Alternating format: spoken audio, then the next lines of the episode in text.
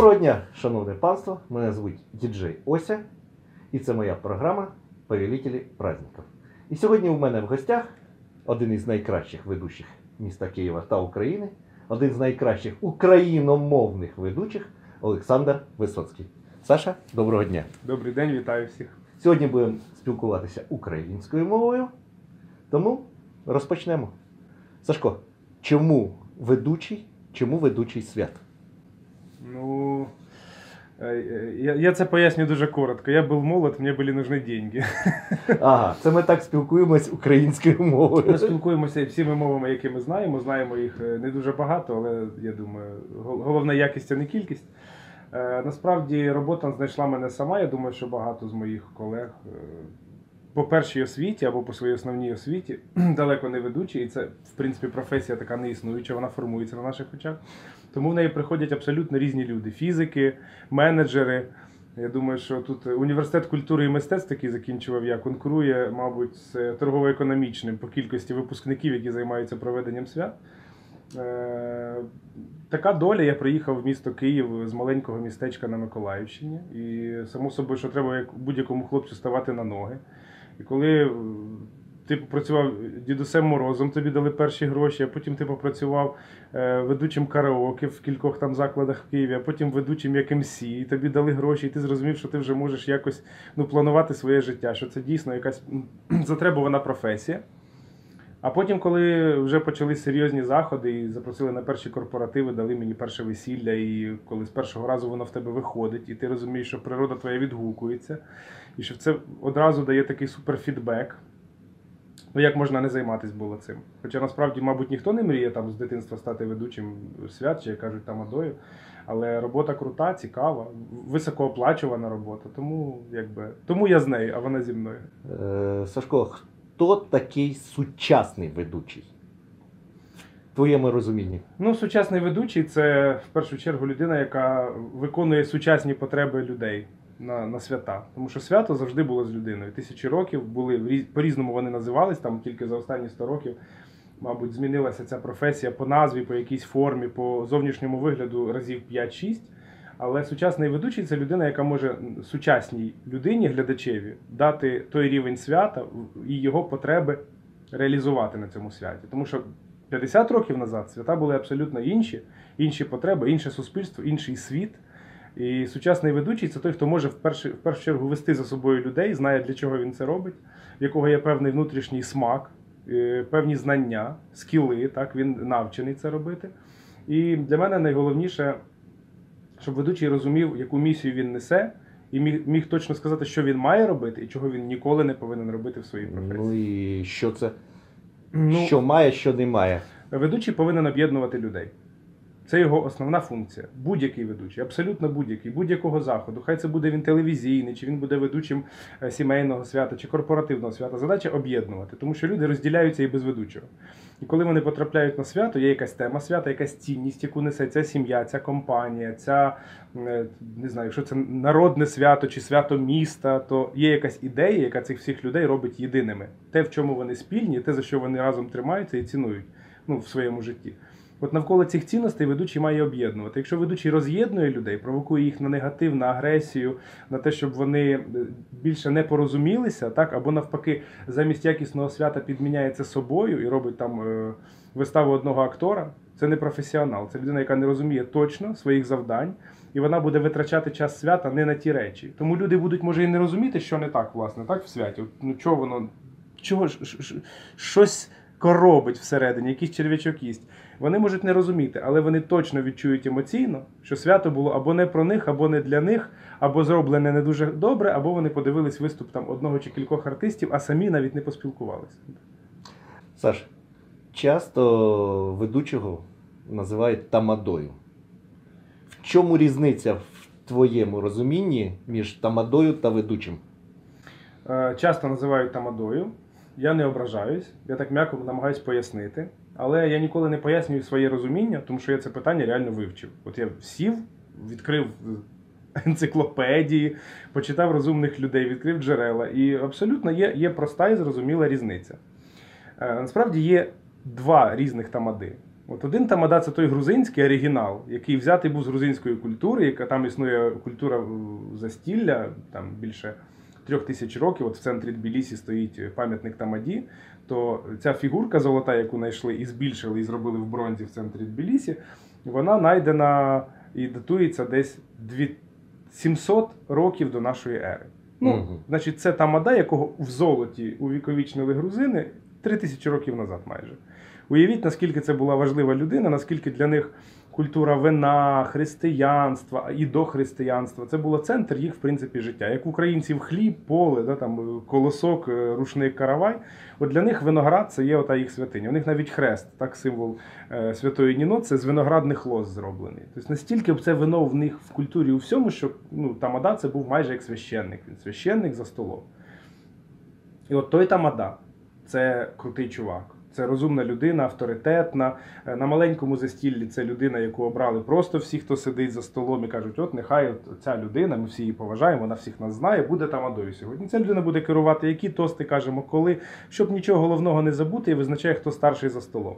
І от слово тамадоба е, це старшинство тостів.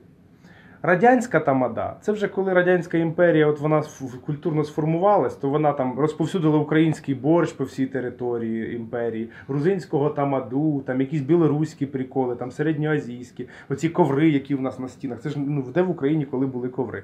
Але оці всі речі з різних культур вони намішалися створили таке совєтську дійсність. І от там тамада, це вже був не грузинський тамада, уважаємий чоловік, а така собі може бути жіночка з. Понтовим начосом, така може, може вона не дуже зі смаком вдягалася, і її було завдання вже не нести як тамада, де то він ніс християнські цінності, сімейні цінності, національні традиції. Це було ну красиво. Це і зараз дуже гарно виглядає в Грузії. А це така, знаєте, такий е, антитамада. Тобто е, форма взята, багато розваг, багато всяких е, пошлих е, конкурсів, елементів. Тобто е, сміх заради сміху.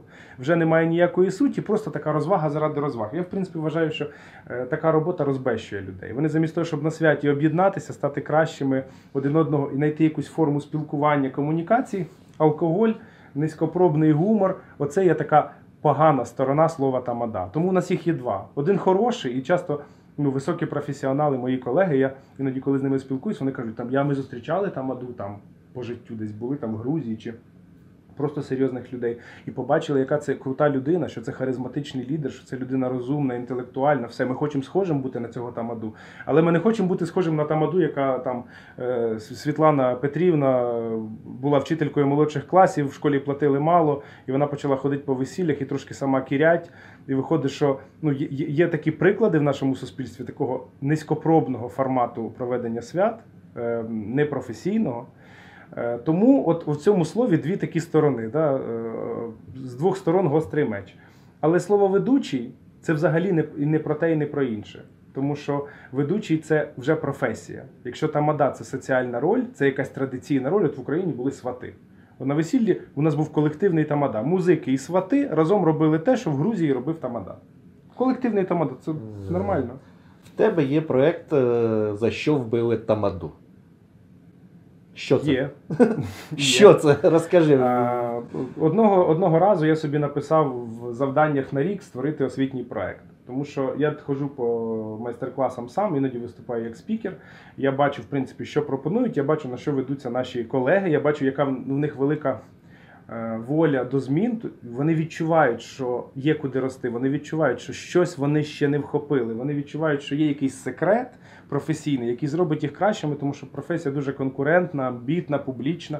І от вони їздять кругом, збирають ці конкурси, інтерактиви, майстер-класи, думки. Але, чесно кажучи, е, такої якоїсь професійної думки, от якоїсь такої книжки там чи сайта, от де взнати, що таке робота ведучого? От як, от чим поміряти її? От у всіх є, всі професії. Візьми лікар, у лікарів там інститути, кафедри, е, традиції, там великі імена, Мінділеєви, знаєте, там Боткіни. А у ведучого свят, якому багато платять, на якого багато надій покладають, він якби відповідає за це все. З кого взяти приклад? Ну, крім якихось там кількох особистостей, там хтось намагається зі стендаперів брати приклад, але для сімейного свята чи корпоративного це не підходить, це інша професія. Хтось намагається там якогось е, телеведучого пародіювати, але телеведучий це інша професія. Він абсолютно в інших умовах, і тут навіть не треба плутати.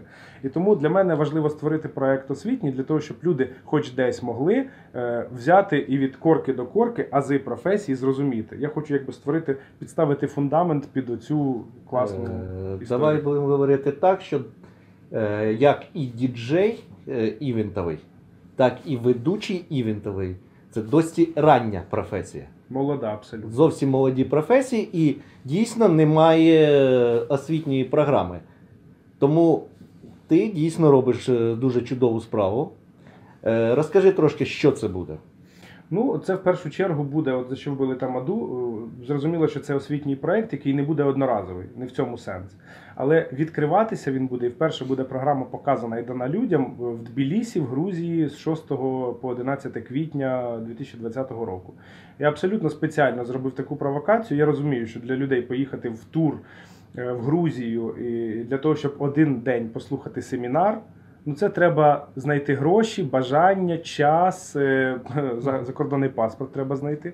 І я розумів, що це як мінімум буде е, камерно, це не буде семінар в 100 людей, тому що мені треба для початку ну, народити це. Тому що без глядача, без зворотнього зв'язку народити будь-який проект неможливо, адже він розрахований на сприйняття. Тому, крім того, що я вже кілька місяців займаюся дуже ретельно е, створенням цього проекту, кожного дня я все перечеркую і пишу знову. І я читаю, читаю, набираюсь інформації, матеріалу. В мене вже там дві пачки листів по 500 штук написані, розкладені, і мені треба їх знов перечитати, щоб це зібрати вкупу.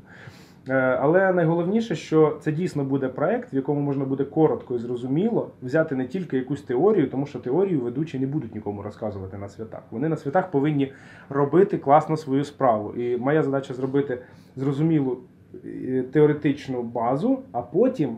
Виходячи з неї, дати людям зброю в руки, конкретні інтерактиви, конкретні прийоми, принципи, конкретні документи, які зможуть вони е, тримати в себе під рукою і в будь-яку секунду повертатись до них, як до таблиці множення повертаються люди, щоб зрозуміти, правильно вони чинять, неправильно, чи правильний їх е, таймінг, чи правильно вони спланували взагалі свято, чи правильно вони визначили формат цього свята, чи підходить оце під оце, і чи виконує оця штука оцю функцію. От, от це механіка, це абсолютно такий механізм, Е, нудний навіть трохи, але дуже Будемо казати, це більше драматургія свята, але при сучасних умовах, е, яка може також і змінюватися з часом. Це не буде являтися, я так розумію, чистим каноном, як Біблія, допустимо. Ну, я хочу зробити канон. Я хочу зробити канон, тим паче, що його видумувати не треба. Він існує. В світі всі це знають. Просто щось лежить в, в психології, щось лежить в культурології. І треба це зрозуміти. Тому що сучасний ведучий він не релігійний, він не фольклорний, він людина, яка обслуговує інтереси і потреби реальних конкретних людей Е, які є світськими. Це світське свято. Воно перестало бути таким, як було 100 років назад в Грузії чи в Україні, правильно? Але є потреби в людей конкретно організувати час. От як правильно організувати час на майданчику, щоб для людей цей час легко проходив і в них не було стресу. Вони ж не знайомі, приходили на весілля е, 100 людей, і серед них є старенькі, маленькі, є друзі молодят з одної з іншої сторони, є ті, хто приїхали родичі з-за кордону. У них купа проблем, купа блоків, вони не можуть зразу спілкуватись між собою. А вони повинні після весілля, яке триває всього один день, це невеличкий період часу. Я веду, наприклад, програму 6 годин. Мені за 6 годин треба зробити максимум для них, щоб ці люди були рідними. Щоб вони потім хотіли побачитись знову, щоб для них це була реально особиста подія, а не просто порадувати молодят, приїхати віддати квіти конверт, поїсти і подумати, ну добре, хоч не було там миття ног. Ну куди це? Я хотів би, щоб в них лишились глибокі ем, всередині сліди, і вони реально зрозуміли, що це моя сім'я, який я щасливий, як, як кльово, що це все відбувається, які хороші люди, щоб було бажання е, цю комунікацію вести. І замість шоу-програм, замість якихось набору інтерактивів, я хочу дати ведучим розуміння, як абсолютно ефективно з цими людьми працювати для того, щоб кожна хвилина свята була просто науково вивірена, корисна для цих людей, щоб вони були веселі, щасливі, драйвові. Насправді я думаю, що кожен ведучий талановитий внутрі себе, всередині, він знає, що робити, він це відчуває. Як собака розуміє, а сказати не може. Сашко, раз ми вже заговорили про е, свята самі, е, як в тебе йде підготовка до цього свята? З чого ти починаєш? Як ти готуєшся? Як ви видумуєш думаєш самі інтерактиви? Е, Ну, свято починається з людей, тому що свято не існує від, від відриву від самих людей, для яких воно робиться. Для мене кожне свято це індивідуальність. Я розумію, що є схожі риси, і там, якщо ну я спеціаліст більше по сімейним святам, це не секрет. В мене якби весілля, ювілеї, дні народження. Це ну 90% моєї роботи, хоча я страшно люблю все інше і намагаюся все більше в свою історію втягувати різні свята, бо це розширяє да, і розкачує мізки. Але свято це в першу чергу люди. Мені треба зрозуміти, хто вони такі. Тобто без довгої розмови, в якій ми починаємо розказувати, причому я про себе розказую людям, для того, щоб вони розуміли, я відкритий. Е, Ступінь інтимності дуже висока. Це не, не просто, знаєте, така здравствуйте, вам треба заказати пластикові окна, ну розмір давайте, розмір окон, ну хорошо, когда адрес. Да? Ну, це абсолютно не те. Е, Тому що я ніколи не знаю в розмові, що в цій розмові я візьму за основу свята. Е, історія людей, якесь символічне наповнення їх життя, якась пара, наприклад, одна з цього року. Він робив її освідчення, вона любить мандарини в центрі Стамбулу. Він відкриває звичайний кульочок з мандаринами, сіли вони перекусити, бо ходять пішки, а там обручка лежить. Ну, от розумієте, от мандарини це вже символ їх весілля. Це вже та штука, той символ, знак, який можна розкручувати. І це може бути 30% свята, пов'язане з запахом, з кольором, з історією цієї пари, тому що є речі, які свято повинно увічнити. Воно повинно бути ну, продовженням їх життя, продовженням їх історії. Тому от вивчення людей, аналіз, анкетування, ро- розповіді, бесіди, безкінечне писання в, в своїх щоденниках. У мене вони взагалі за півроку вже отакий товстелезний іде, тому що я багато пишу, пишу, пишу. І чим далі я працюю, я думаю. Можливо, я вже нарешті стану ну, таким уже професійним, таким точним, що я буду писати там кілька слів, і все буде в мене складатись. Ні, чим більше я працюю, тим більше я пишу вручну. Хоча цього страшно не люблю. Але що робити? Я хочу, е, щоб мета була виконана, і в людей був емоційний виток, і в них щось, я кажу, щось у всесвіті має щолкнуть, клацнути, і їх свято повинно щось змінити. Якщо свято просто стало декором, ну краще їли, краще вдяглись, просто пофоткались. Ну, цього маловато насправді для сучасного свята. І от підготовка йде від людей через розробку. А розробка в мене вже дійсно йде більш професійна, ніж у багатьох ведучих, е, через те, що я ну, дійсно вчився на режисера. І я якби використовую театральні практики постійно в роботі ведучого. Е, тематичні свадьби, весілля в тебе були? Були. І театралізовані. Які самі цікаві театралізоване весілля в тебе було?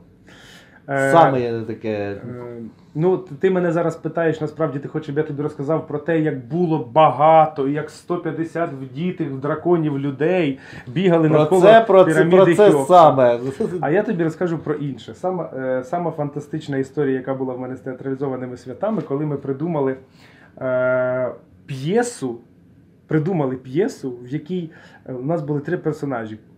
Починалося весілля з того, що ведучий брав маятник і казав: оскільки молодята замовили ідеального ведучого, а в, в реальному світі ідеальних ведучих не може бути ідеальних свят також. Вони все одно мають якісь, якісь земні абсолютно риси, які не всім подобаються. Тому ми введемо вас в стан гіпнозу, і після цього почнеться наше свято. І якби ми розігрували, що вводимо людей в стан гіпнозу, з'являлись персонажі. Один персонаж був романтичний, це букет нареченої, це людина, яка була вдіта як букет нареченої. Інший персонаж був алкоголь. Якому абсолютно було все одно, що то за свято, це був ексцентричний такий трешовий персонаж. І останній персонаж був. І третій персонаж. Ну, загалом е, вони втілювали всі ті е, бажання, які всередині гостей: романтику, бажання просто повеселитись, погуляти, і панти. Панти, ну в сенсі гарно вдягтися, показати, більше подарувати, краще сказати. Оці всі атрибути зовнішні. І це весілля було настільки, воно було таке дивне, воно було абсолютно дивне. В ньому не було нічого стандартного, ну крім, можливо, якихось кількох тостів. Люди першу годину сиділи, вони просто були в шоці. А ми робили номери, все це співалося, робилося. Е, Пам'ятаю, це було в- трьох мушкетерах на Буховській трасі. Е, І чесно скажу вам, е, я би не сказав, що це було ідеальне попадання. Це сумнівний експеримент, сумнівний. Молодята на нього пішли, тому що ми настільки з такими гарячими очима розказували їм про це. Вони розуміли, що це абсолютно унікально, а кожна пара хоче, щоб їх свято було особливим. Це було особливе свято. Я думаю, що всі свої такі стандартні функції воно виконало, але воно було дуже екзотичним. І нічого більш психованого, дивного е, ми ніколи більше не робили. Ну, тому що на це треба ще й згода молодят. Вони повинні бути готові до експерименту. Ну дійсно, Оце було саме парадоксально. саме парадокс. Всіляких свят в стилі було просто сотня, і я не знаю навіть, чи є сенс розказувати, бо всі про них знають. Сашко, е, скажи мені ще одну річ. Ти себе як режисер характеризуєш як ведучий, чи як конференціє, чи як тамада на святі? М, Ну, це насправді все сумісно. Твоя стилістика роботи більше до чого склонна, якщо брати шаблонними назвами. Ну, е, якщо грузинський тамада, то в мені багато від нього є. Тому що я говорю тости, я люблю говорити шоу тости. Е, Я люблю розказувати історії. Якщо раніше це вважали, фу, що це таке, все анекдоти якісь. Сторітелінг це зараз просто останній піск моди. Це просто найкрутіше, коли людина вміє розказувати історії цікаво. І ну, просто взяти банальний анекдот. От не кожен хороший ведучий гарно розкаже просто анекдот. Тому що, по-перше, треба знати хороший анекдот. По-друге, треба вміти, це, це треба бути актором, актором, не розпорядником, не організатором, а, а трошки актором. Е, тому я вважаю, що риси тамади в мене абсолютно є. І я, наприклад, людина ідейна, в мене є певні переконання. І не кожна пара повинна мене замовляти на своє весілля. Я завжди їм відверто кажу, що я вважаю, що оце, оце, оце, оце це дуже класно. Я вас буду тягти, щоб ваше весілля було саме отаким, тому що ви, сидячи зі мною на зустрічі, не розумієте, яким воно буде. А я зараз, коли з вами говорю, я вже в голові граю ваше весілля, і я розумію, як ми можемо зробити момент присвячений батькам, як ми можемо зробити момент присвячений е, дітям, яка може бути церемонія, які можуть ходи бути, які викличуть величезні емоції, цінні і круті. Тому що просто забити весілля з. е, Інтерактивами, конкурсами, роздачами подарунків це може будь-який найгірший, найпримітивніший, найбільш молодий, недосвідчений ведучий. І якщо брати мене і змушувати мене просто проводити конкурси, там перекаті яйцо, або давайте соберемо в ползунках денежку, то це знаєте, як е, айпадом гвозді забивати. Ну, для таких речей треба когось подешевше, попростіше, е, який не буде сумувати від того, що ну, а я б міг цей день бути на класному святі і робити вещь, а ви мене взяли, купили, поставили сюди і кажете, ну Саш, ти цей. Не треба вот этого всього. От е, тому е, тамада артист в мені є в хорошому сенсі цього слова, але е, головне для ведучого бути режисером, тому що А ведучий не є головною персоною на святі. Він є провідником, він веде. Але головні герої це ті, хто сидять в залі. І вони є акторами від слова діяти. Вони діють в своєму житті, а ведучий повинен цю виставу, цю одну серію з їх багатосерійного, багатосерійного життя поставити так, щоб вона була красива, сюжетна, і глядач, який це все бачив зі сторони, бо вони і актори, і глядачі сказали, це було кльово, нам сподобалось наше життя. Ми подивились так на себе зі сторони. А ми нічого, така родина, класна. І кохання в нас є, і друзі в нас нормальні, і весілля нам самим по душе. Ну от так. Е, Сашко, кожне свято також е, під е, собою має на увазі музичне оформлення. Які в тебе вимоги до діджея, який працює з тобою, і чи є в тебе постійний діджей? Дякую за запитання. Є в мене постійний діджей, і є в мене не один постійний діджей, тому що працюю я дуже довго. І так склалося, що ті діджеї, з якими мені комфортно, з якими я працюю, вони ну, не можуть бути зі мною тільки лише. І часто буває, коли я дзвоню на популярну дату, навіть заздалегідь, мій діджей може бути зайнятий з іншим ведучим, тому що в мене діджей, ну, високорівневий діджей ніколи не прив'язаний до ведучого, навіть якщо він високорівний. Має вибирати. Тут, мабуть, більше хто перший е, значить, подзвонив, хто перший забронював. Я не завжди буваю перший, хоча мені щастить. Я працюю з хорошими хлопцями. Е, Дівчат діджеїв в мене немає. І я також працюю з діджеями, які є різні за ціновою категорією. Це правда, тому що є різна потреба у людей, є різна потреба і є різна можливість е, в оплаті. Для мене вибір е, людини, з якою я працюю, я маю на увазі клієнта. не завжди є фінансовою. У мене нема таких от рамок, що я от тільки за такі гроші і все. Якщо мені цікаво, якщо люди, я бачу, що вони, по-перше, потребують моєї допомоги, бо я насправді людина така, знаєте, трошки віруюча, і я вірю в те, що ніхто просто так в житті не трапляється на нашому шляху. І коли я бачу, що це пара, якій я треба, ми з ними однодумці, я буду робити їм знижки. Я буду йти за ними, я буду робити для них більше, ніж для інших іноді, тому що я бачу їх потребу, волю до цього, співпрацю. Я бачу, як вони готові с- над цим працювати. Тому що це все-таки і моє весілля, коли я за нього берусь. І дуже часто мене можуть не замовити люди, які е, готові більше заплатити, тому що я просто вже зайнятий і я ніколи не роблю гроші першими. Все-таки ми працюємо з людьми, і тут людське це number one. А все інше воно іде. Якби не жоден хороший ведучий голодний не буде, тому бігати за кожною тисячою і торгуватися як на базарі, от це мені не подобається. І слово ринок мені теж не подобається, правда. Е, тому, дивлячись на це, є різні формати роботи з діджеями, але всі ці діджеї, ті, які можуть зі мною працювати за 200 доларів, озвучка без техніки, ті, які можуть працювати за 300 доларів, за 400, різні умови, так, різні потреби в техніці, в звукі, різні зали і так далі. Коли це взагалі працюється з бендом, ставиться беклайн, це абсолютно інші. Я навіть туди не хочу лізти, я просто віддаю, і люди самі працюють, рахують, пропонують, ставлять. Я приходжу, кажу, Боже, як гарно! Беру мікрофон, а воно красиво звучить. Оце якби не в свою справу я не лізу, але кожен мій діджей це людина, яка включена абсолютно. Я не розумію, як люди ходять 5 разів курити, 10 разів в туалет, а потім вони йдуть пить каву, а потім вони починають тортики кушати. У нас робота абсолютно не нормована. Ніяких обідніх перерв у нас нема. І саме в роботі зі мною ну так виходить, що мої діджеї без кінця голодні. Тому що сам я можу ні, нікуди не піти, не поїсти, не передихнути, бо це люди. І всі знають традиційно, що як тільки в тебе е, момент якогось обіду, ланчу, перекусу, обов'язково підходять, ми вкрали наречену. Або «Е, можна з вами поговорити. І до тебе підходить людина, і ти розумієш, що ну все, ну справа в тому, що у ти поїсиш сто разів ще за життя. Так? А вони, у них весілля один раз. І всі вони абсолютно є центром свого всесвіту, і вони не розуміють слова ні. І вибір між тим, чи я поїм, чи їм буде добре, я все кидаю і йду. Так само і він. Тому оця стійкість і розуміння, для чого ми це робимо, нитіки зі мною не витримують. Нитіки до мене навіть на пушечний постріл на гарматний не підходять. Тому е, стійкість це перше, потім вміння імпровізувати. Тому що я не той ведучий, який дасть тобі всі підкладки, все розкаже, розжує, розпише. Я цього не розумію. Це творча особистість, абсолютно незалежна. Я у своїх діджеїв навчаюся. Ми з тобою працювали не один раз, і ти сам знаєш, що ну, якби мої слова правдиві.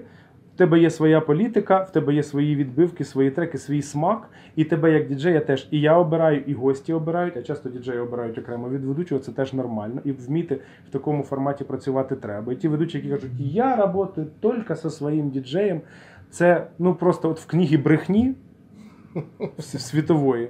Це на першій сторінці. Це, це ну не так. Тому що ми маємо бути гнучкі, і гнучкість це хороша риса ведучого і діджея. В принципі, жодного разу, коли я ставав вперше працювати з хорошим діджеєм, в мене не було з ним проблем. Тому що ми однаково розуміємо наші цілі і задачі. Він знає, що він має тут стояти і зробити ефект. І я тут стою, розумію, що має бути ефект, а ефект це емоція. Це коли танцюють, коли хочеться грати, співати, танцювати. Тому, е, скажімо так, е, діджеї це одні з головних ключових людей на святі, адже ведучий, поки він говорить, він діє. Поки ти його бачиш, він діє. А музика звучить і наповнює собою абсолютно все. І та людина, яка цю музику вмикає і вирішує, що де має прозвучати, вона ну, величезну е, частину свята, атмосферно особливо, бере на себе. Якщо вона робить її гарно, то вона може бути легко моїм діджеєм, ситуативно або на постійній основі. Е, назви мені самого улюбленого. Діджея Да. Женя Ковтун. Е, діджей, з яким би ти ніколи б навіть за великі гроші не став би в пару. Великі- Хочеш, можеш не називати. Великі гроші дуже багато значать. За великі гроші можна страждати. Ну, в тобі бути некомфортно з ним, ти знаєш, що буде не той настрій, не те, те саме. Ні, Якщо хочеш, можна не е, називати. Насправді в мене просто немає картинки в голові якоїсь такої людини. Я, я не хочу працювати з діджеєм. Знаєш, яким я не хочу працювати діджеєм? Ну тоді образно. З тим діджеєм, е, коли це каже, у нас буде бенд, він поставить звук, у них є звукорежисер, він вам щось повключає. Я кажу, ні. Він мені нічого не повключає. Ми це вже перевіряли тисячу разів. Людина, звукорежисер бенду, відзвучує бенд і працює з бендом. Має стояти окрема людина, яка буде озвучувати програму ведучого, дивитись, заглядати в рот нареченій, нареченому, ювіляру, директору е, корпорації, а не спати. Тому що для е, звукорежисера бенду замовник бенд. А нам треба звукорежисер, якого ми замовили, ми його любимо, ми йому платимо, ми його кружимо. Ми ну не знаю, ми працюємо на нього, він працює на нас, і в нас тоді є на сцені свято. Е, Сашко, ти попрацював в багатьох закладах. Самий улюблений заклад, самий комфортний і заклад, який тобі ну некомфортно просто. Ти не любиш в нього їздити, ну, можеш, може, відказуєшся від таких робот. Ілі же їдеш, но кажеш, ні ні ні ні ні ні ні мені тяжко там. Е, Ніколи в житті я отак публічно не назву ні перше, ні друге. Правда. Ні Чому? улюблених, ні. Бо це провокація. Це провокація. Насправді, кожен ресторан, а їх я правда за моєю спиною сотні, е, це ж не стіни, це в першу чергу люди. Правильно? Люди. І може бути, що в один день ресторан, який ти любиш, знаєш, і в тебе чудові емоції, ти його може навіть рекомендуєш, псує в цей вечір про себе повністю враження. Тому що одне, друге, третє, емоції погані, обслуговування не таке, якісь проблеми з їжею, проблеми е, в комунікації проблеми. Нема нічого гірше, ніж, наприклад, там неадекватний, неуважний, ем, непрофесійний адміністратор, якому абсолютно плювати на цих людей, тому що у нас е, заклад, в якому і без вас є кому віддихати. Оця позиція, що ви нам заплатили, але ви нам ще й винні, і взагалі ми просто вам відкрили двері і просто вас годуємо, і вам вас це має задовільнити. Це для мене дивна позиція. Я таких закладів багато бачив. Е, Потім я багато разів бачив, як ці заклади ставали абсолютно е, friendly, і вони ставали затишними, тому що змінювались там люди. І, і бувало навпаки. Тому е, стіни нічого не вирішують, все вирішують люди. І коли ми беремо. Замовляємо десь бенкет і кудись ідемо працювати, то тут залежить все перше від того, наскільки ми налаштовані працювати. І, можливо, той адміністратор, якого всі кажуть, господи, це ми туди їдемо, це зараз почнеться, музику голосно не вмикай, стола не дамо, значить, в розетку не дамо вимкнутися. Якісь будуть отакі, знаєш, постійні, постійні, постійні емоційні мінуси, які все це трошки псують. Е, Треба бути до цього готовим. Треба, е, оскільки всі ми працюємо в одній команді, хочемо ми цього чи не хочемо, і ресторани, і ми приходимо до них. То я, в принципі, за те, щоб е, прощати, за те, щоб домовлятись, за те, щоб робити компліменти, носити шоколадки, е, підбадьорювати, терпіти, віджартовуватися, тому що ну, у нас є тільки цей вечір, і ми в цей вечір повинні зробити гарно. Якщо ми будемо займатися як собаки, гавкати один на одного, ми втратимо, можливо, щось цінне для людей, які це свято від нас чекають. Тому е, всі заклади хороші, коли вони повертаються до нас гарною стороною. Всі заклади жахливі, коли вони не бачать е, в нас гостей і забувають, що таке слово гостинність. От, от це моя філософська відповідь, але кожен, хто знає мене і хто знає е, цю справу, розуміє, про що я говорю. І в кожного з нас список насправді в голові є. Є заклади, які я скажу: ні, я не давайте не будемо там. Пожалуйста! Не надо, ви, не, ви не вносили предоплату, відміняйте її. Я іноді так роблю. Якби дійсно хтось зробив би рейтинг анонімний, було б це корисно для івент-індустрії? Я думаю, що ні. Я думаю, що ні, тому що такий рейтинг, в принципі, існує. Е, Багато речей зрозуміло по самому ресторану, по зовнішньому вигляду, зрозуміло по меню, зрозуміло по ціннику. Е, Тому що як не як сфера розвивається. Ресторанний бізнес, він як і наша сфера розважальна, там ведучі, діджеї. Він молодий достатньо в нашій країні, тому що з 91-го року це почалось дійсно вже розвиватися. До цього це ж радянська історія, це не ринкові відносини. Там що було, те і є. У нас, як казав Сталін, у нас для вас нет других писателей. Да? От у нас для вас не було других ресторанів. Були ресторан Дубки, так? Були ще кілька, але я не киянин, я не знаю. Знаю, що їх було не їх дуже було багато. не дуже багато, але є два. Залишився один, саме е, такий це дубки Мгм. із давніх. І є, залишився перероблений в клуб, саме елітний, це Динамо. О. Столичний розрушили, який був возле гостиниці Дніпр. Там був взагалі самий елітний. Там лабухи навіть билися Ну за те, от. щоб в ньому працювати. От там були якісь там були якісь інструкції, тому що це були державні підприємства. По суті, в них були свої якісь е, зрозумілі і незрозумілі для нас зараз речі. Але зараз е, на наших очах формується конкуренція, просто з'їдає ті заклади, які не можуть відповідати потребам людей. І я думаю, що в нас все буде дуже сильно ок з цим. От насправді у мене відчуття, що все рухається в правильному напрямку. Потихеньку оці речі негативні, непрофесійні йдуть на другий план, тому що от на моєму віку е, з'явилися кафедри в інститутах готельно-ресторанного бізнесу. І з просто назви вони перетворились реально в потужні освітні центри. І це зараз дуже е, круто. Це мрія багатьох людей. І в нас, е, я думаю, потенціал в Україні для от такого бізнесу величезний просто. Е, Раз так замов заговорили про кафедри.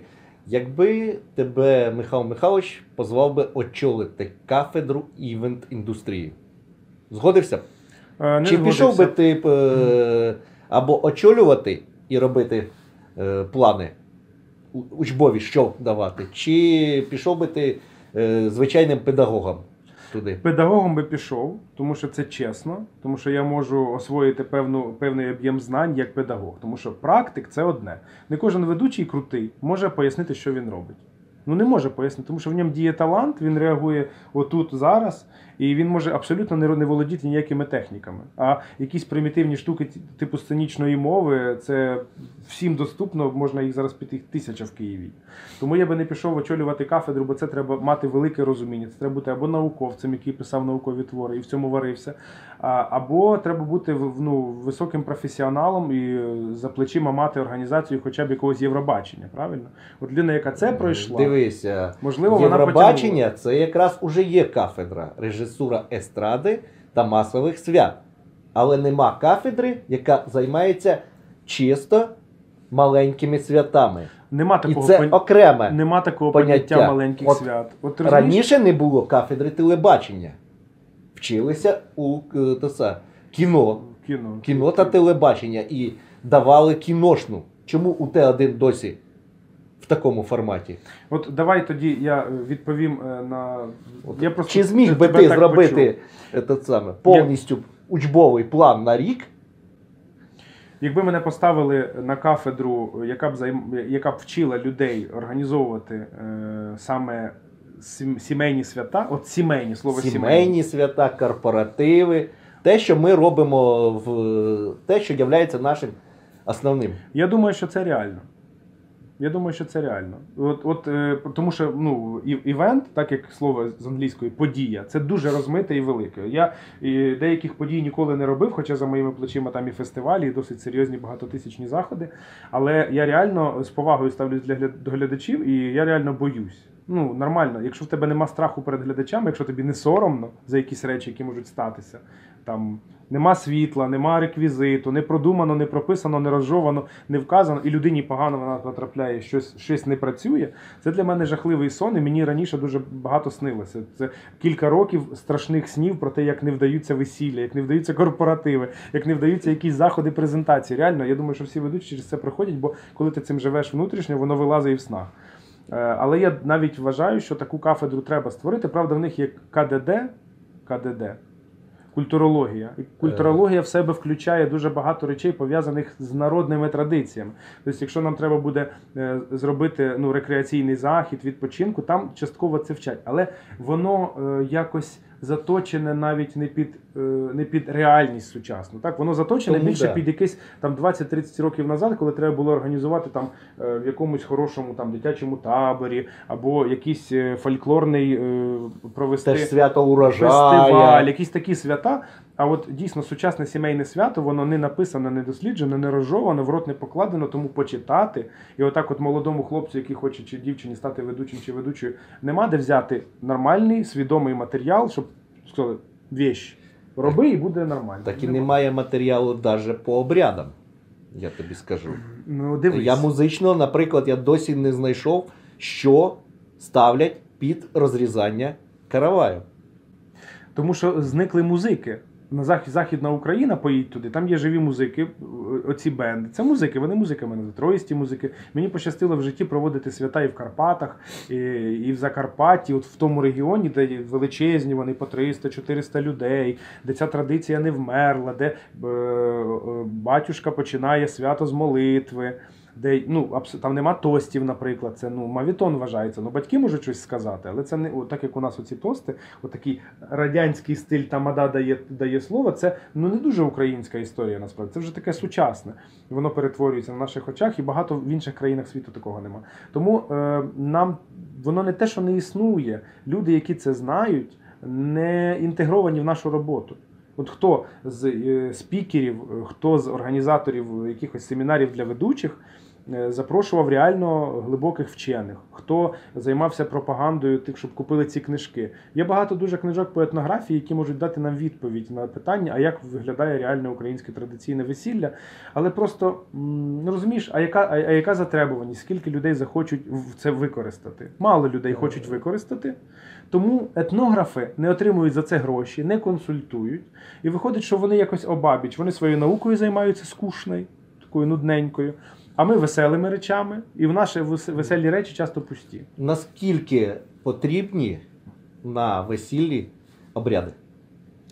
Е, Обряди потрібні. Е, Обряди і ритуали це абсолютна потреба людини.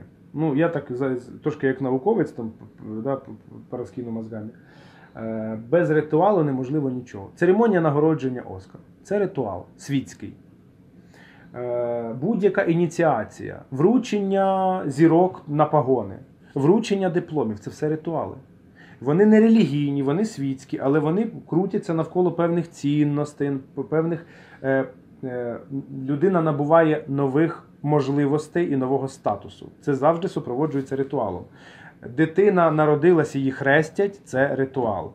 Людина йде в школу на 1 вересня, все паралізоване, всі їдуть, всі з бантами, всі люди як їжаки найожені, всі начищені, купані, крашені, мазані, машини миті, всі. Це ритуал. Це ритуал, який захоплює просто континенти, розумієш? І отак на кожному етапі людського життя без цих ритуалів взагалі не можна обійтись. Людина просто через те, що не володіє цією інфо, не вдумується в це. Думає, що ну ритуал це щось, ти знаєш, то хоронять там, або там якісь прямо вже такі там з бубном шаман бігає. Ми в ритуалах знаходимося без кінця і краю. І є у людей особисті ритуали, є оці всякі забобони. Це все оця штука, яка людині потрібна, тому що наша свідомість і підсвідомість частково містична, і ми не все сприймаємо науково. Навпаки, ми більше в- світі все сприймаємо на віру. Ми надіємось, ми мріємо. А це все ну це не конструктив, це ро- розмита творчо художньо літературна історія. Тому, коли людина бачить, як запалюється сімейне вогнище, коли ведучий розказує про те, що чекає цю сім'ю, які досягнення в них будуть, якої, яке прекрасне їх майбутнє, який буде той момент, коли вони зможуть там потримати в руках свою дитину, коли вони там е, підуть на весілля до свого онука. Е, Це просто образи, це просто така художня творчість, але вона настільки збуджує в людях емоції, що вони плачуть масово, всі боксери, дядьки 2,10 ростом, е, які випили і тут е, там бігали, вимагали якогось стриптизу. Їх це все чіпає, тому що всі вони теж папи, мами, діти, і це все для них дуже спільні речі. Тому ритуал він надзвичайно важливий в сімейному святі. Він е, нелогічно, не, не, як казав Світ Петрович, умственно. Проня Прокоповна, ви така умственна. Він не умственно, а через серце, очі, як невеличке таке шоу, може людині пояснити і дати відчути зміст свята, в якому вони беруть участь. От це важливо, це Е, емоція. Виїзна церемонія. Появ- З'явилася вона у нас е, в Україні досить недавно. Я так, е, якщо мені згадувати, це десь 2005-2006 роки. Скільки Ну, думаю, йому так. ще жити? Це набуття з католицизму. Наскільки я розумію, навіть більше туди Ну, це, це точно набуте з християнства. з християнства, Тому що- але не нашого, не православного. Беремо. Ну, православне християнство це така річ е, дуже специфічна, і сучасній людині не завжди вона зрозуміла. Ну, я чесно кажу, тому що вона дуже містична, е, закрита, вона дуже догматична, і е, християнство воно було атрибутом все-таки в останні століття таких культур тоталітарних. Воно в Російській імперії було, де теж люди були в, кріпацтві. Так, воно було ну, навіть це Руська православна церква, це такий напіврадянське таке об'єднання. Тому дуже багато сучасних людей, які звикли до свободи, до легкості, відкритості, до якоїсь е, гуманності, коли приходять, кажуть, ти чого не вділа платок, грешниця. І людина все, вона закривається. Тому ця сама форма подачі християнства, вона дійсно більш приємно виглядає на Заході. І ми звідти беремо. Тому що, в принципі, західна цивілізація, Європа, от британське весілля, англійське, да, от, англосаксонське весілля з їх культури, і українське. Чи схоже воно, чи воно різне? Воно схоже. Воно за змістом ну настільки схоже за змістовною частиною. Ну, от торт, який ми взяли, красивий, да, такий кремовий, такий він прям смачний, він такий ідеальний. Це кондитерський шедевр. Весь світ робить ці торти. Там біла сукня, яку вперше е, королева Єлизавета одягла вперше білу сукню в 1800, здається, 40 чи 60 році. Це був її демарш, тому що за традицією має бути тільки рожева сукня в Британії. Вона вділа білу, надягла, і це було просто ну.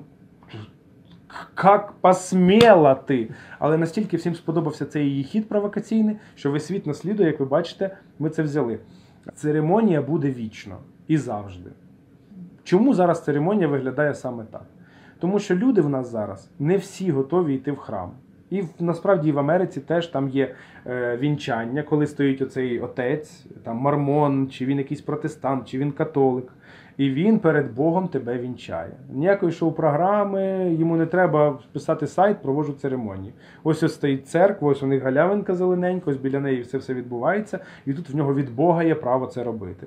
У нас е, релігійний персонаж на свято не потрапить. Уявіть нашого батюшку чорній е, його в чорному одязі з великим золотим, навіть це скромний буде хрест, з довгим волоссям, з бородою. Що бороди зараз нормально? Бороди вже нормально, бороди вже сприймаються добре, ми всі з бородами нормально. Е, але він. Ну, в, оцьому, в цій всій красі, оце зефірне весілля, оце ідеальний оцей світ, куди ми потрапили в казку, нарешті, в кіно американське ми з вами потрапили. І він буде тут там це псувати. Ні. Наречена скаже, я не хочу. Я ніколи в церкву не тільки Паски там святила.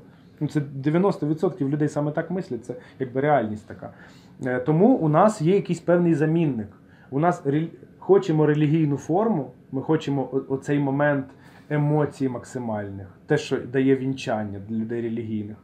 Але ми не релігійні до, до тої міри.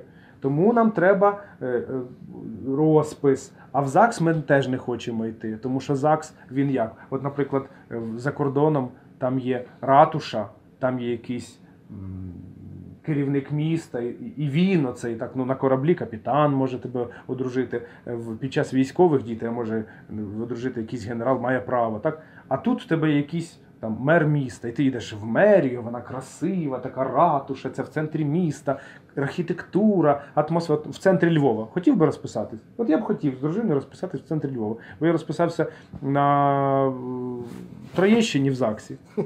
Маяковського 15. Я люблю це місце тепер, воно для мене важливе.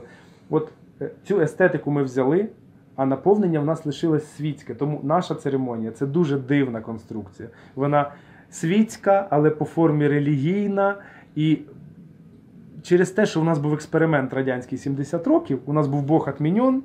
Можливо, якби не було Савка і не заборонили би Бога, можливо, у нас ЗАГСи б не виникли як явище з цими залами красивими. Люди просто би вінчалися, і на цьому була б крапка. І все. От знайшли б свою форму. Але тепер, коли ми перейшли через ці всі е, дивні речі ХХ століття, у нас вийшов отакий триголовий дракон. Людина, яка не представляє не державу, не, не релігію, але робить для тебе емоцію. Ну, це класно насправді. Добре, що так є. Далі будемо бачити. Скажи мені, будь ласка, ти ще маєш деякі проекти. Один із них це Шефест. Що це? Фестиваль Тараса Шевченка. Е, Всім відомо, що я людина ну, досить е, таких переконаних патріотичних поглядів. Хоча це ніколи мені не заважає проводити свято для людей із Росії, і російською мовою і так далі. Е, Щоб це людей не вводило в оману, тому що я абсолютно демократичний. Я ніколи не нав'язую, але насправді сам я з 2014 року, коли я зрозумів, наскільки Україні дуже дається важко відсутність власної культури. Наскільки наша е, пасивність громадянська доводить до майдану, жертв, небесних сотень, е, коли президент тікає в іншу країну, зрадник. От ми, ми довели свою країну самі. Це ж не хтось нам прийшов, ми ж самі її довели до такого дуже стрьомного стану, коли починаються революції, коли нормальним способом домовитись уже між собою ніхто не може. І я собі дав тоді обіцянку, що частину свого життя я обов'язково присвячу громадській діяльності для того, щоб допомагати іншим зрозуміти, щоб самому стати кращим, щоб трошки нашу культуру, наш цей світ зробити кращим. Тому що комерційна діяльність, яку ми робимо, бо ми годуємо свої сім'ї, тому що це наше служіння світу, ми, ми робити будемо завжди. Але це така от мій вклад. Мені приємно е, отримувати цей досвід, і мені приємно бути причасним до людей, які теж, як і я, не заради грошей, не заради там якихось е, там неймо- неймовірних благ, а просто для особистого задоволення, для розуміння, що ти просто не знаю, хороша людина, там е, хороший син своєї землі. Там в мене дід там воював в Другу світову війну, один і другий. І один з них був, наприклад, воював в українській повстанській армії. От мені, як людині, яка його онук, і названа на честь свого діда Сашка, мені б хотілося, щоб він там не знаю, з неба дивився і думав, о, мій внук е, режисер фестивалю Тараса Шевченка. Ну найбільшого фестивалю Шевч... самого Шевченка. Для мене це внутрішньо просто фантастичне досягнення, що я маю можливість бути частиною цього проекту. А він покликаний показувати Тараса Шевченка таким, який він був, а не таким, як його вилили в бронзі радянські люди. Ну, радянське керівництво. Такий, дід з вусами, такий, знаєш, нудний. Катерина! Ну, Сашко, е, ти розумієш Шевченка, наскільки ти згоден е, з Бузиною? Ну, я не прошу не то, що не згоден з Бузиною. Знаєте, не читав, но осуждаю. Але е, справа в тому, що е, Бузина всім своїм життям е, показав, що він просто не те, що Шевченка не любить, він цю культуру не любить. І я не згоден абсолютно з ним. Тому що Шевченко був нормальним, живим дядьком, дуже талановитим, дуже відчайдушним. І коли ти знаєш просто факти про життя цього, як його вважають от вчора, був день боротьби з рабством в світі, да, ООН встановило. От у всьому світі стоять дуже багато пам'ятників Тарасу Шевченку. І е, західний світ сприймає його як борець з рабством, тому що він боровся, і головні його е, теми його творчості і діяльності були, щоб українці перестали бути кріпаками. Тому що я нагадую вам, що за часів козаччини українці не були кріпаками, вони були вільними людьми. Їх Російська імперія зробила рабами, так як це були російські там громадяни з Московського царства. І для Шевченка це було якби центр його діяльності. Він хотів, щоб народ став вільним, щоб українську мову там повернули ці всі речі. Е, Тому е, це реальна глиба. Це людина, яка, е, якщо пояснити дуже коротко, хто такий Шевченко, це людина, яка придумала Україну сучасну. В той час, коли Україна була е, частиною Російської імперії, ніхто придумати собі не міг, що вона може бути вільною. Вона була абсолютно побореною, розваленою. Тут не було абсолютно камня на камні. Кілька десятків інтелігентів, такі як Шевченко, і він в першу чергу, е, створили таку літературу, так сформулювали думки, так це все прописали і дали людям, що ну, в кожному селі кожна освічена людина, це, це більше нашого народу, тримали кобзар коло Біблії. Тобто для них його вірші це було абсолютно дороговказ, все актуальне. І воно, до речі, зараз актуальне. Хто виноват, що делать, як рухатись. Він показав людям народу України зеркало, в чому е, ваше уродство і прелість. І от це е, допомогло нашому народу вернути свою незалежність. Тому він ключова фігура взагалі в будівництві цієї країни. Він носив єнотову шубу. В нього є автопортрет, де він голий. Він пив ром. Він е, улюблена страва була його борщ з карасями і пельмені. Е, Шевченко дружив з різними людьми з різних країн світу. Він був абсолютно вільним, веселим. Він вмів випивати, він вмів працювати. І головне, що він був академіком, і його ранг в Російській імперії до нього звертались ваше превосходительство. Ця людина, якби вона не рипалась, якби вона просто нічого не робила, просто мені нормально, нормально. Якби він думав про себе, він би в Пітері прожив вдвічі довше, чим він прожив. Він би пив найкращі коньяки, тусувався б з інтелігентами, і горя не знав би, і не було б можливо цієї України. Але людина взяла і все, що мав, реально забезпечення, можливості, всі блага цивілізації він поклав на алтарь, щоб збудувати країну. Його затягали, замучили е, в цих е, всіх ссилках. Він помер раніше, е, навіть ніж лишив дітей, в нього не було дітей. Але реально людина змінила хід світової історії. От тому ми займаємось фестивалем, щоб люди могли приїхати в Моринці, там де він народився. Туди приїжджають тисячі, і я думаю, будуть приїжджати десятки тисяч людей, бо десяток приїжджає тисяч. Е, І е, побачать, відчують, зрозуміють, хто він був насправді. Тому що в нас інформацію про це вкрали колись. Е, коли проходить фестиваль, скільки їх вже було, і що там проходить? Їх було вже шість. Це з 2014 року існує. Засновниця Юлія Капшученко, шумейко. Е, Я один з кількох людей, які займаються плануванням в московому центрі. У нас дуже великий оргкомітет. Е, Наступного року фестиваль теж буде. Буде 22, 23 серпня 2020 року. На День Незалежності. Але Перед. це секрет. На День прапора. Це секрет. Це секрет? Це Чи ми можемо. е, Ми можемо, але це секрет. це Хто секрет. почує, нікому не Хто розкаже. почує, нікому не розкажуть, зуйте, але щоб ви, Це якщо тільки- маєте це- можливість, Да, це, це ексклюзив. ексклюзив. Хоча, може бути, ще пере, пере, поки офіційно не затверджено, ну можливо, якісь будуть порушення. Ну, ми це так в собі, серпні ви Ми так собі хочемо, тому що кожного року в серпні він відбувається, і це вже буде сьомий. І ми дуже сподіваємося, що у нас е, вийде збільшити проект, розширити його. Ми зараз дуже активно працюємо. От навіть зараз кожного дня йде робота над фестивалем Шевченка. Тобто Це ціл, цілодобово, круглорічно відбувається ця історія. Давай повернемося до роботи ведучого. Таке професійне питання. Етапи розвитку ведучого. Від ВОП до Я вже, я вже. Я вже втомився говорити, бо ти що не спитаєш, мені настільки по кожному цьому питанню реально можна було б записати 5 годин. Бо це реально ну, фантастично за об'ємом питання. Етапи ведучого. Давайте так. Якщо ведучий прийшов з творчої сфери, в нього є освіта базова. Ну, от він вчився там на актора, на режисера естради, чи режисера театрального, чи, можливо, він там закінчив музичну якусь да, частину, то він розуміє сцену. То для нього найголовніше це потім уже він вже готовий артист, він знає закони сцени, він знає, як вдягатися, етикет, всі, всі ці штуки.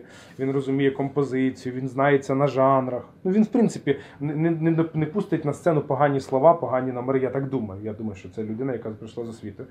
Е, То йому треба просто навчитися у цьому ремеслу об'єднувати людей. От він має е, прийти.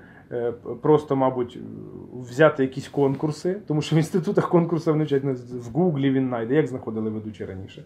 Один в одного передирали, там було цих 10 конкурсів нещасних. Це, це зараз вважається якось такою е, просто класний інтерактив, давайте його украдемо. Хоча це не суть роботи ведучого. Можна без, без конкурсів взагалі провести шалено круте свято.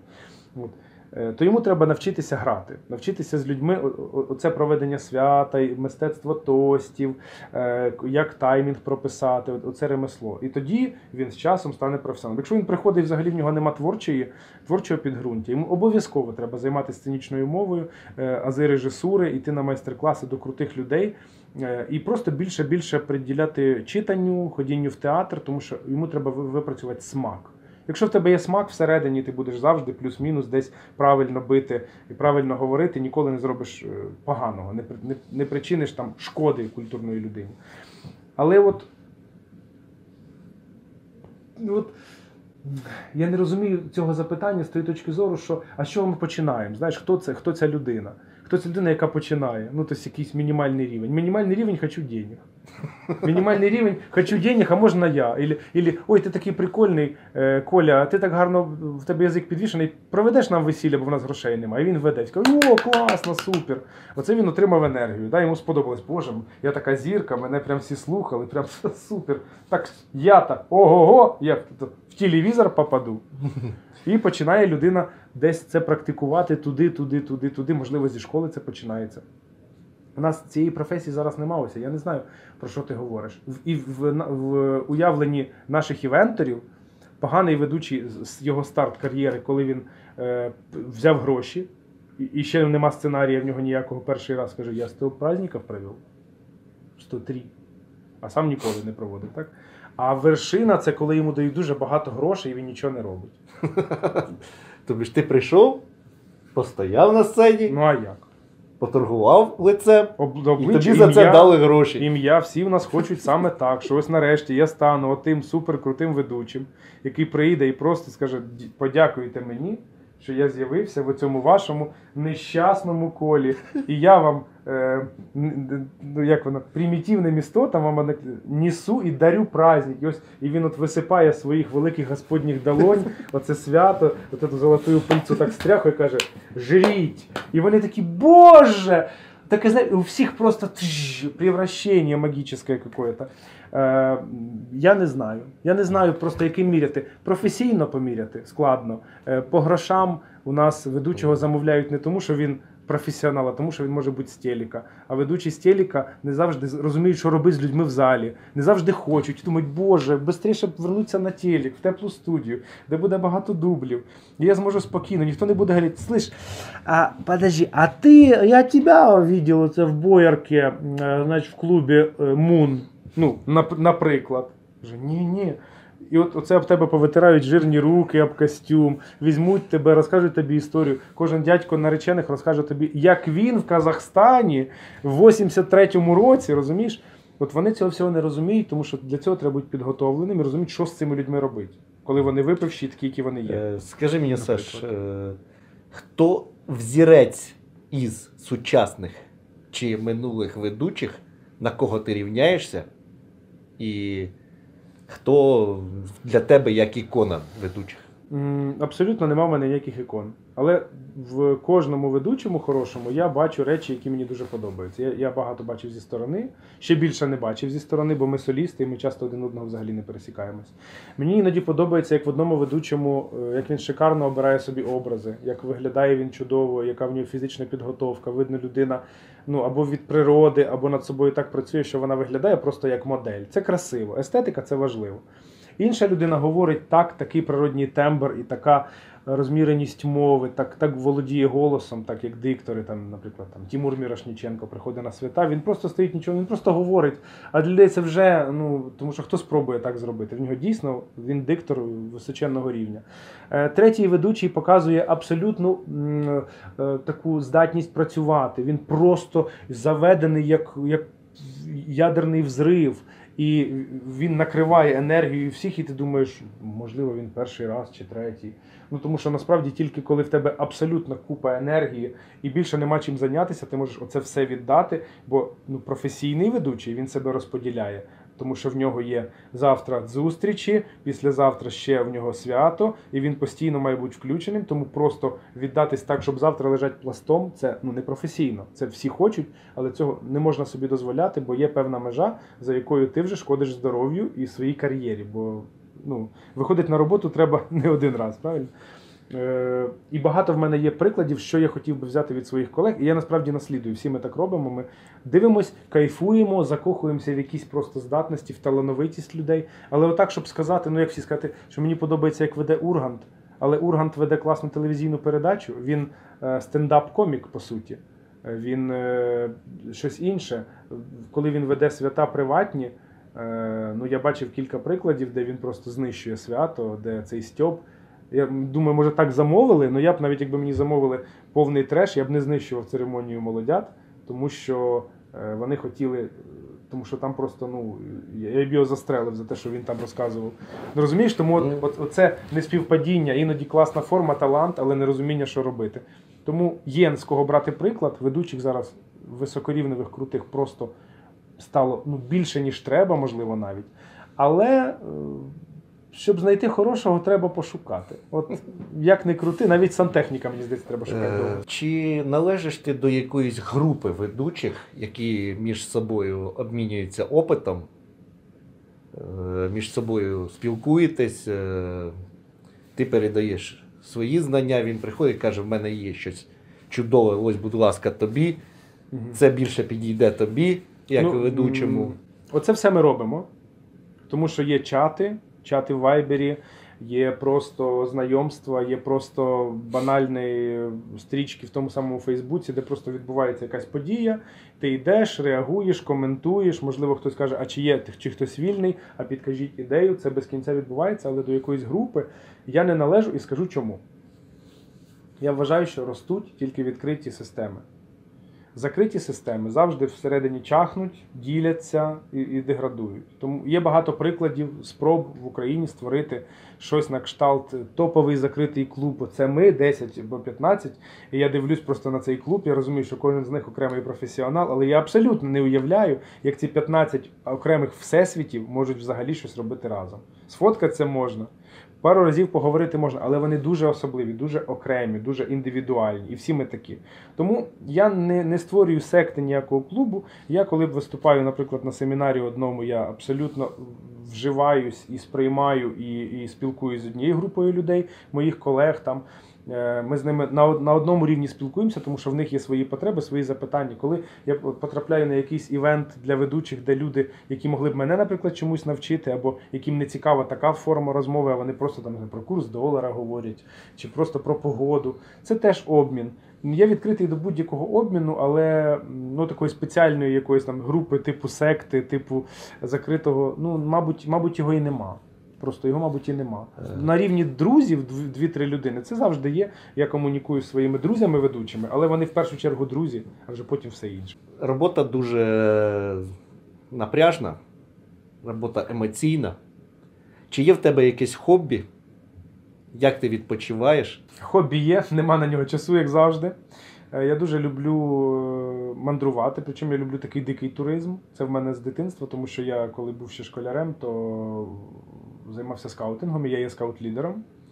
Тому з наметами піти десь е, там в долину Південного Бугу на Бузькі пороги, або поїхати ще в якийсь будь-який напрямок. Це для мене найкращий відпочинок. Коли мене питають, яке найкраще для тебе свято, я кажу, це завжди е, гітара і вогнище.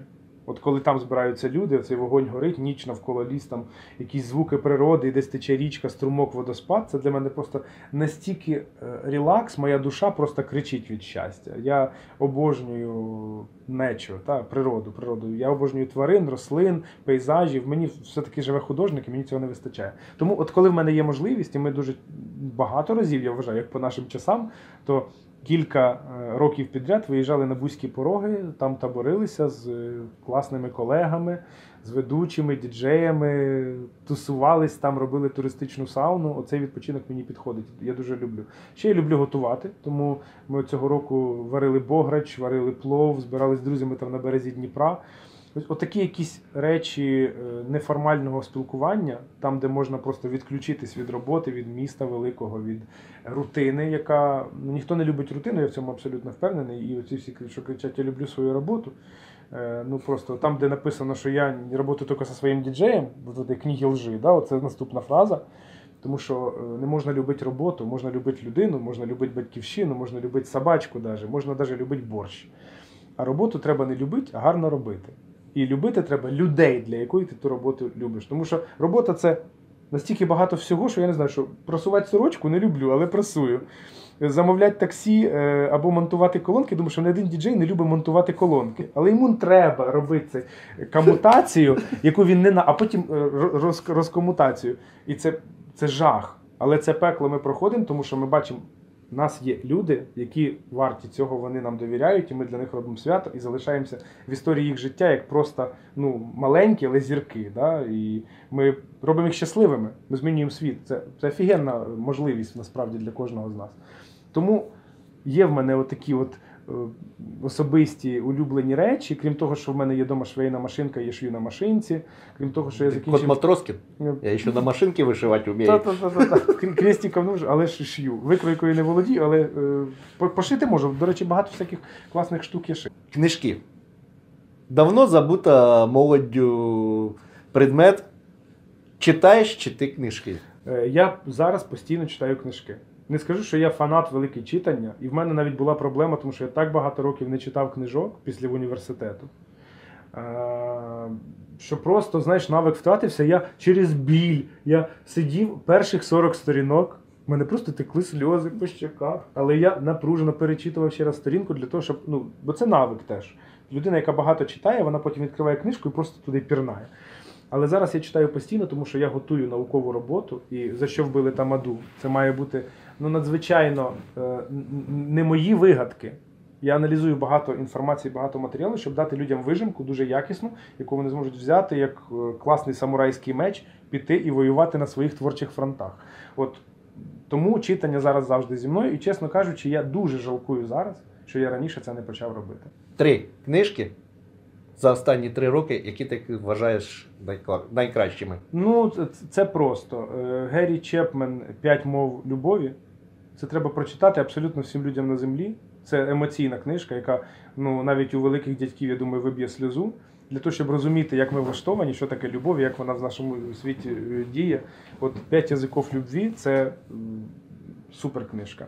Потім я недавно прочитав Бальзака е, Шагренева шкіра. Це було в шкільному матеріалі, але в школі я, я гуляв, я малював стенгазети, виступав, кругом все вів. Тому е, ну, з мене було творчості достатньо. Я реально е, ці речі не робив, не читав, читав критику, здавав, як, як попало. А тепер я розумію, як добре, що я, можливо, тоді не втрачав час, бо настільки важливий матеріал, як от Бальзак, це ну, я, я присів від того, наскільки людина геніально виписує фрази. Тобто, як мовник, який зараз говорить з людьми, який постійно в мікрофон імпровізує, зараз імпровізує. Те, як він виписує, розжовує, розказує про явище, як він дає його відчути, це може бути півсторінки, щоб розказати, що відчуває людина в, момент отакий. Це такі кількість художніх засобів, це просто, ну, мене це шокує. Це важко читати іноді. Але коли я дочитав, я кажу, ну я просто, ну знаєте, наче, наче вищу освіту отримав. От Бальзак е, просто от класика. Я думаю, навіть не треба там саме циклитись на Бальзаку. Прочитайте Гюго що-небудь. Ну, щось таке з світової класики, не психоделічної, бо я, наприклад, Достоєвського мені дуже важко читати, я за це, за це не берусь. Ну і третя книжка. Третя книжка. Я читаю поезію Миколи Вінграновського, бо це мій улюблений поет. А так. Ну, от я зараз читаю книжку, яка корисна буде кожному. Це е, ігри, в які грають люди, і люди, які грають в ігри Еріка Берна. Складна психологічна книжка, доступна насправді людині, яка ну, хоче прочитати, але не так багато пояснює про світ, що просто ну, велика частина мого майстер-класу буде опиратися на ті технології, які цей психолог е, дав нам. Тому що він геніальний в своїй простоті і відкриваються очі. Отак в мене, коли від режисури в мене відкривались очі, коли я вчився в університеті, 17-літній хлопець. Отак зараз ці книжки реально мені просто свідомість розширюють, масштабують, і я навіть не знаю, що з цим тепер всім робити. Дякую, що ти прийшов. Дякую за дуже цікаве інтерв'ю. Останнє питання. Побажай що, щось людям, які займаються івентом. Побажай щось, хто буде нашими гостями на святах. Що б ти хотів побажати? Отуди. От туди. Дорогі івентори, я знаю, яка у вас важка, але потрібна і відповідальна робота. Я хочу побажати вам тільки одного: реально, реально всередині, реально бути щасливими і вдячними за ту роботу, яку ви робите. В цій роботі легко бути щасливим тільки в інстаграмі. В реальному житті вона вимагає від вас максимум віддачі. І от я бажаю вам, щоб у вас в житті було стільки ресурсів щастя, ваша класна родина, щоб у вас було достатньо грошей, достатньо вражень, достатньо е, внутрішніх сил, щоб ви були реально щасливими людьми і множили щастя. Реально. І коли казали, я дарю праздник, у вас всередині ну, було що дарувати. Щоб ви не були ніколи порожні ніколи не працювали, коли у вас вже немає ресурсу, а завжди були наповнені, ну не знаю, відчуттям того, що вам реально в житті пощастило. Бо мені здається, що більшість із вас ну, реально великі щасливчики і десь вхопили золотий білет, що стали е, феями, котрі створюють для людей щасливі дні. Ура! Е, Шановне панство, з вами був діджей Ося, ведучий Олександр Висоцький і програма Повелителі праздників. Дякую вам за те, що ви це дивитесь. Дякую вам за те, що ви мене підтримуєте. Ця передача робиться на чистій ініціативі. І якщо вам хочеться допомогти і вам цікава ця передача, всі реквізити є у описі. Також дякуємо Кабаре Парадайс за те, що дали можливість мені тут працювати.